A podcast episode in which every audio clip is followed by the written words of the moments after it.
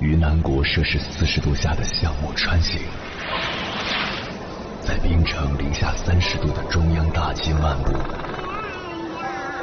往十里洋场听罢一曲天涯歌女，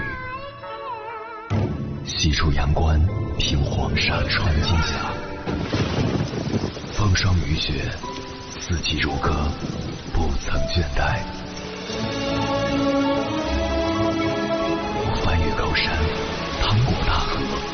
无所畏惧水深和火热，只为打破这千山万水的阻隔，与你相遇。我是英波，我在原来的地方等你，不见不散。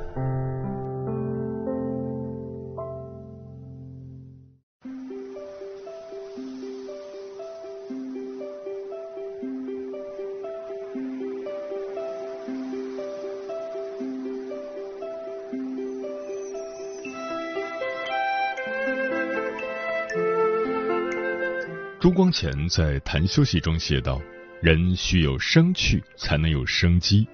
生趣是在生活中所领略得的快乐，生机是生活发扬所需要的力量。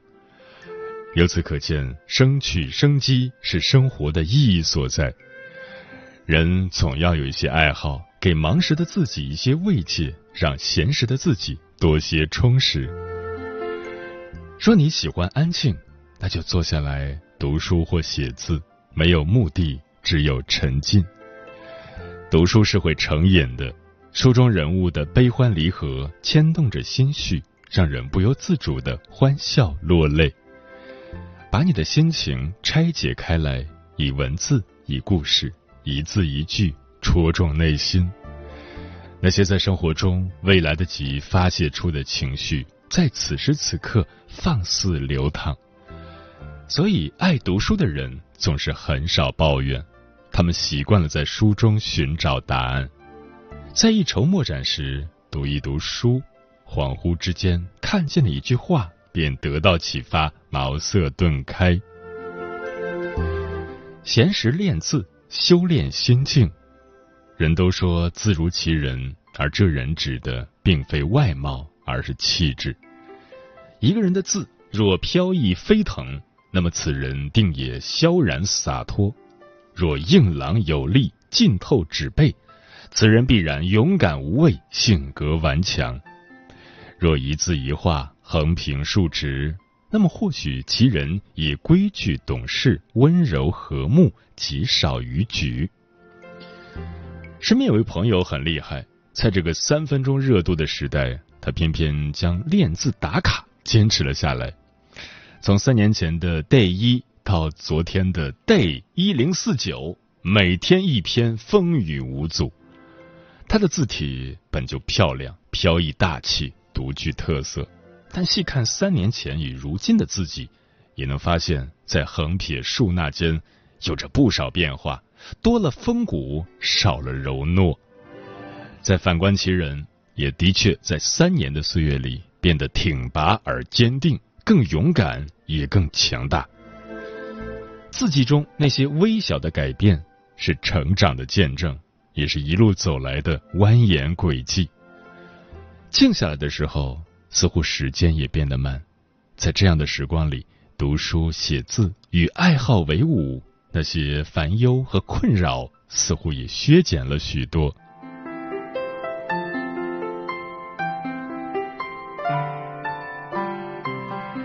说你喜欢花草，侍弄花草就是最好的养生。那些花花草草漂亮、干净、安逸、无言，在植物间消解无聊，把侍弄花草作为爱好，连生活都带着清新的香气。挖一些土装在盆里，撒种、浇水、施肥，日日关心，时时关注。从它发出第一颗绿芽开始，成就感就源源不断了。发芽时是破土新生的惊喜，长叶时是精心照料的汇报，生茎时是蓬勃生长的欣慰，开花时是辛苦终有回报的幸福。花草的蓬勃生长，把幸福感明确的摆在眼前。所以，即便生活一地鸡毛，仍有花草芬芳。这样的芬芳，生于你最初撒下的那粒种子，长于每一次的浇水施肥。它源自你的爱好与消遣，也将它一生最美的时刻，它的芬芳与精致回报给你。我们焦虑，我们烦躁，归根结底，无非一句不得满足。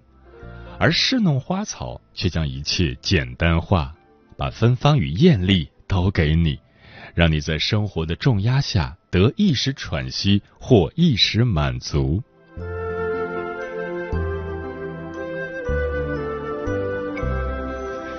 说你喜欢美食，去菜市场挑菜买菜，与摊主攀谈讲价，拎着一兜青青红红的蔬菜回家，洗菜、切菜、开火、倒油，行云流水的操作后，饭菜上桌，香气四溢。当做饭成为爱好，一日三餐都是幸福的。如果说养花的成就感还要等待个把月，那么做饭的成就感就非常及时了。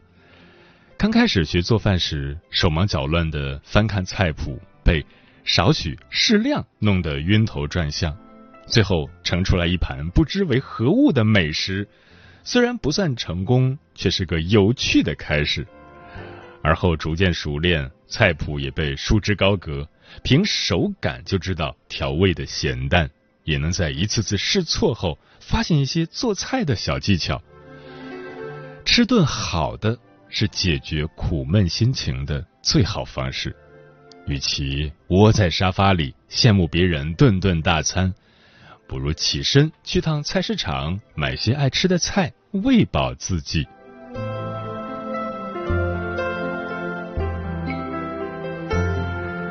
读书写字、拾花弄草、买菜做饭，或是其他爱好，以如今的眼光来看，似乎都是无用的事。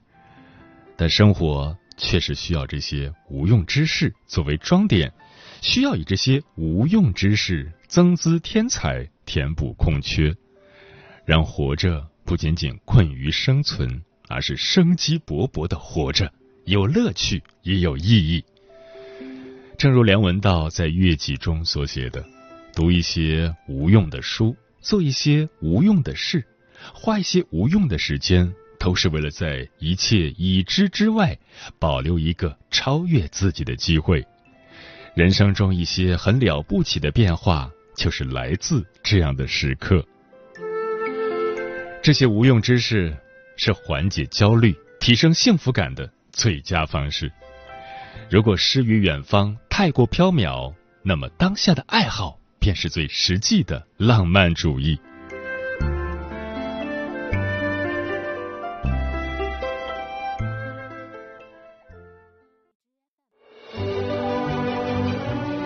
越过山丘，谁在等候？跨过河流，你已走了很久。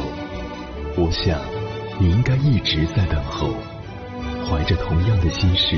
保持最初的温柔，等候我的不远万里，在今夜与你邂逅。中央人民广播电台交通广播，千山万水只为你，夜上浓妆，月色正好。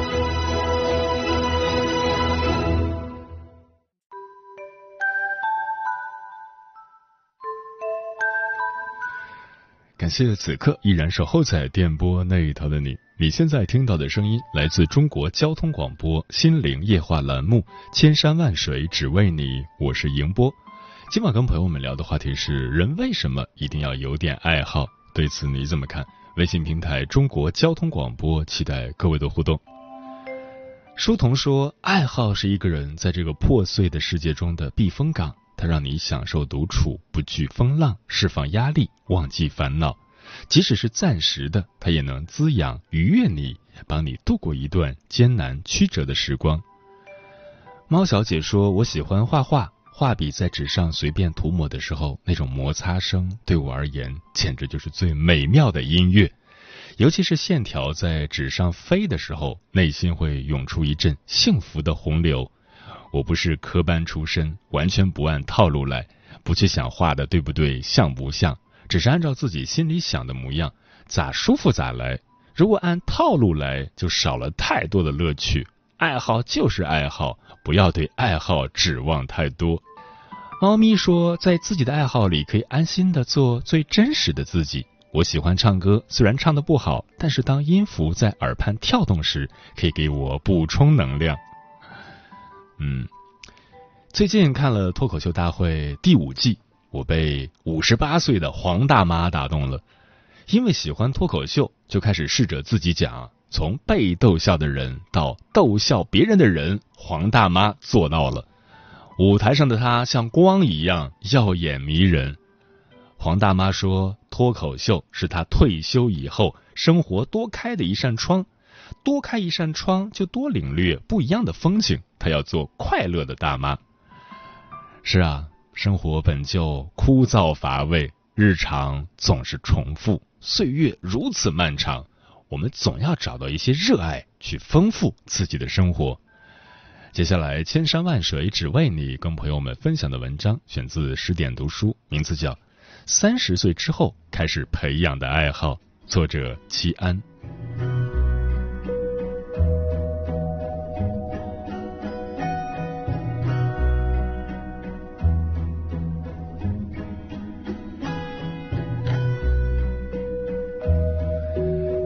前几天我们发起了三十岁之后开始培养的爱好话题征集，有很多读者分享了他们的爱好和生活。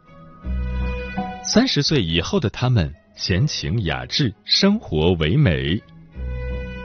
松鼠三十一岁，他说：“三十岁开始喜欢上了钩织，虽然很费眼睛，但很享受一个人勾毛线的小时光，在钩织中治愈了自己。”秋风随影五十二岁，他说：“喜欢种花，买了一盆又一盆，摆在院子里。”每天打理这些花和绿植，感觉生活过得有滋有味的，不知道怎么形容，就是一日看三回，百看不厌。我的花花们长得真好看。歌声三十一岁，他说：“三十一岁，我学会骑摩托车，于是一个人一双三十元的手套，五百元的头盔，背了一个背包，带着勇气和五十首边塞诗。”从西安穿过河西走廊到新疆乌鲁木齐，历时一个月，来回七千公里。你要问我意义是什么？我觉得我很酷就行了。飘四十二岁，他说，从三十岁开始立下了跑三十个马拉松的目标，跑到六十岁，目前完成了十一个。二零二二年疫情延期没有跑，少了一个。申请了厦门马拉松永久号，坚持下来很不容易。吹过的牛，实现它。素媛四十三岁，他说：“三十岁后，我开始拓展的爱好有茶艺和插花。闲暇时，亲自插上一瓶花，摆到茶台前面，边喝茶边看书，很舒服的一段时间就这么过去了。只要有空，就泡各种茶。”体验他们带来的感官刺激，观察茶汤的变化，不懂就看书查找，可谓是其乐无穷。三十岁的人生就是要做自己想做的事，过自己想要的生活。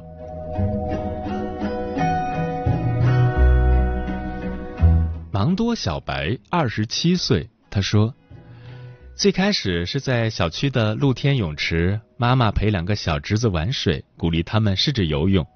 这期间，妈妈也试着浮水，慢慢的就学会了游泳。最让我开心的不是妈妈学会游泳这件事，而是她愿意为自己活，愿意为自己的爱好付出时间和金钱。妈妈是一个精打细算、勤俭持家的传统中年妇女，总是在为家庭和儿女付出。小区的泳池只在暑假开放。但商场里的又太贵了，妈妈去看了好几次都没定下来。后来妈妈终于下定决心报名了，我们也很支持她。现在妈妈每周都会去游两三次，还鼓励爸爸一起学。这是我第一次感受到妈妈为自己而活的魅力，她就是她。飘雪四十六岁，他说：“四十三岁开始学古筝，已经坚持三年了。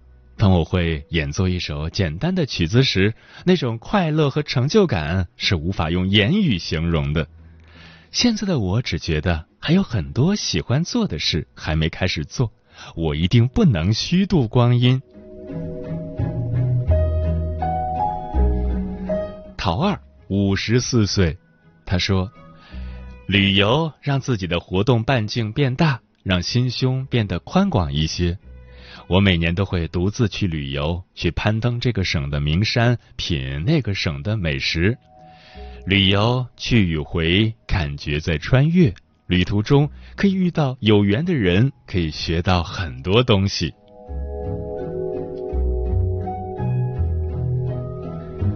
三十岁以后的他们向内求索，修炼自我。Elsa 三十三岁，她说：“生完孩子后没有控制好身材，一不小心就变得虎背熊腰了。后来下决心减肥，接触到了瑜伽，就开始一发不可收拾。好奇心是热爱的开始。”当一些在地面上很难完成的动作，借助空中吊床实现了，我体会到了前所未有的愉悦。现在是我练习空中瑜伽的第三年，我已经成为了一名瑜伽老师。我享受每一个动作，感受每一次拉伸，探索身体奇妙的力量。把热爱变成职业，我感觉我找到了人生的意义。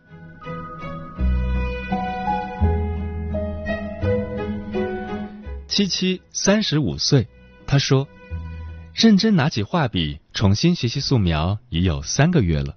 三十岁时，世上有一种强烈的空虚感，觉得生活和工作中抓不住任何东西。现在每天画两到三个小时，安定、充实、疗愈自我，对未来又开始有了期待。迷茫、空虚的时候，只有专注心中的热爱，才能收获实打实的反馈。”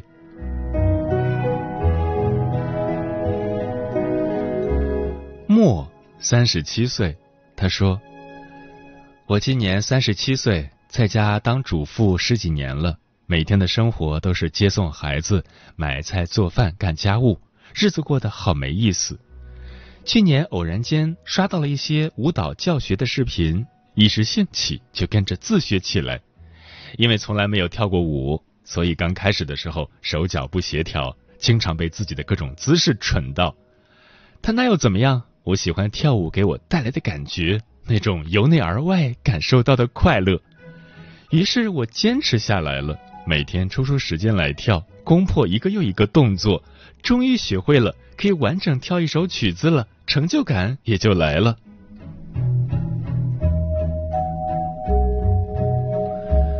路四十八岁，他说，四十五岁开始自学英语，跟着电影练习。每天学习一小时以上，已经坚持一千零二十五天了。能在线上和外教老师聊生活琐事和新闻，可以一个小时滔滔不绝。继续努力吧，学无止境。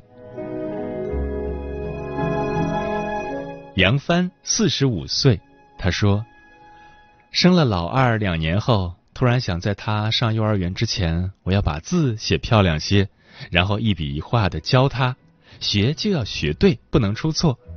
所以开始学习硬笔书法。经过一年多的努力，我成就了自己，拿了几个县级教师书写一等奖。儿子从小跟我学，也写得了一手漂亮的字。利用别人闲暇的时间去学习一门技术或手艺，是我做的最正确的选择。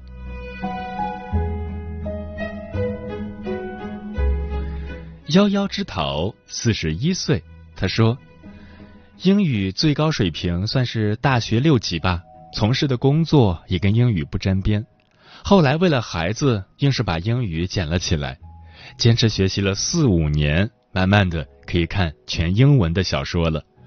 从最开始的儿童读物到小妇人，现在在看《哈利波特》系列，已经看到最后一本了，也谈不上有多热爱。”只是逼着自己每天读一章，我想最高级的活法就是要自律吧，这样每天有一点点进步，日积月累才会有质的突破。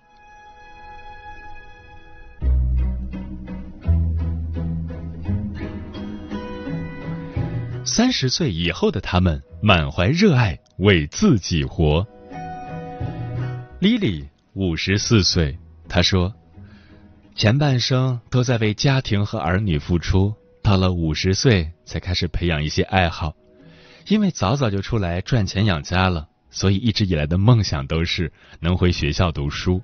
但这把年纪了，又感觉不太可能，就选择自学，平时多看看书。”目前一边学高级物业管理，一边学古筝，成绩都还不错。人生无常，要好好活在当下。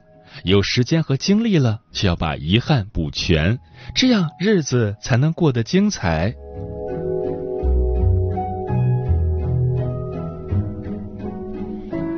烈焰飞雪，四十九岁，他说：“三十二岁的时候开始学习五韵瑜伽。”修心养性的同时，还认识了很多朋友。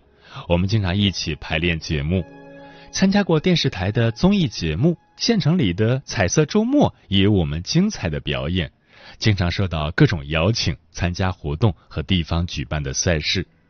通过瑜伽的学习，我结识了很多朋友，练出了一个让朋友们都羡慕的好身材，还有优雅的气质。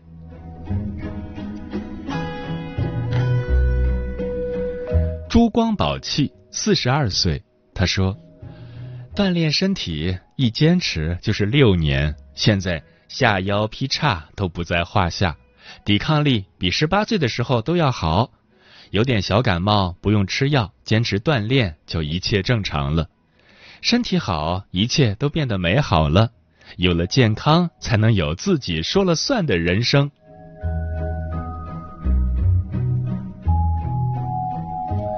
太白三十五岁，他说：“刚接触吉他的时候觉得很难，怕学不会。但勤加练习后，发现并不是那么难，难的是坚持。当能完整的弹出曲子，就找到了兴奋点，觉得自己又跨过了一道墙。现在学习半年多了，能够自己识谱弹曲了。人生贵在坚持，每天进步一点。”多多三十五岁，他说：“二十七岁离婚，二十九岁认识了现在的老公。他是一个健身教练，在他的陪伴下，我走出了上一段婚姻的阴霾，也爱上了健身。这已经是我锻炼的第六个年头了。这几年体型比我生孩子之前还要好，完全看不出来三十五岁。健身让我越来越自信，越来越好看，越来越年轻。心态好了，生活就顺了。”你对生活的热爱，生活都不会辜负你。在这个纷繁复杂、物欲横流的时代，别忘记了你心中的那份热爱。在温暖他人、负重前行的同时，也别忘了照亮自己。最后想说，热爱可抵岁月漫长，人生不过三万天，请过好每一天。他需要的不是一片蓝，他更想要的随时掉下来。他需要的不是所谓期待，孤独的姿态，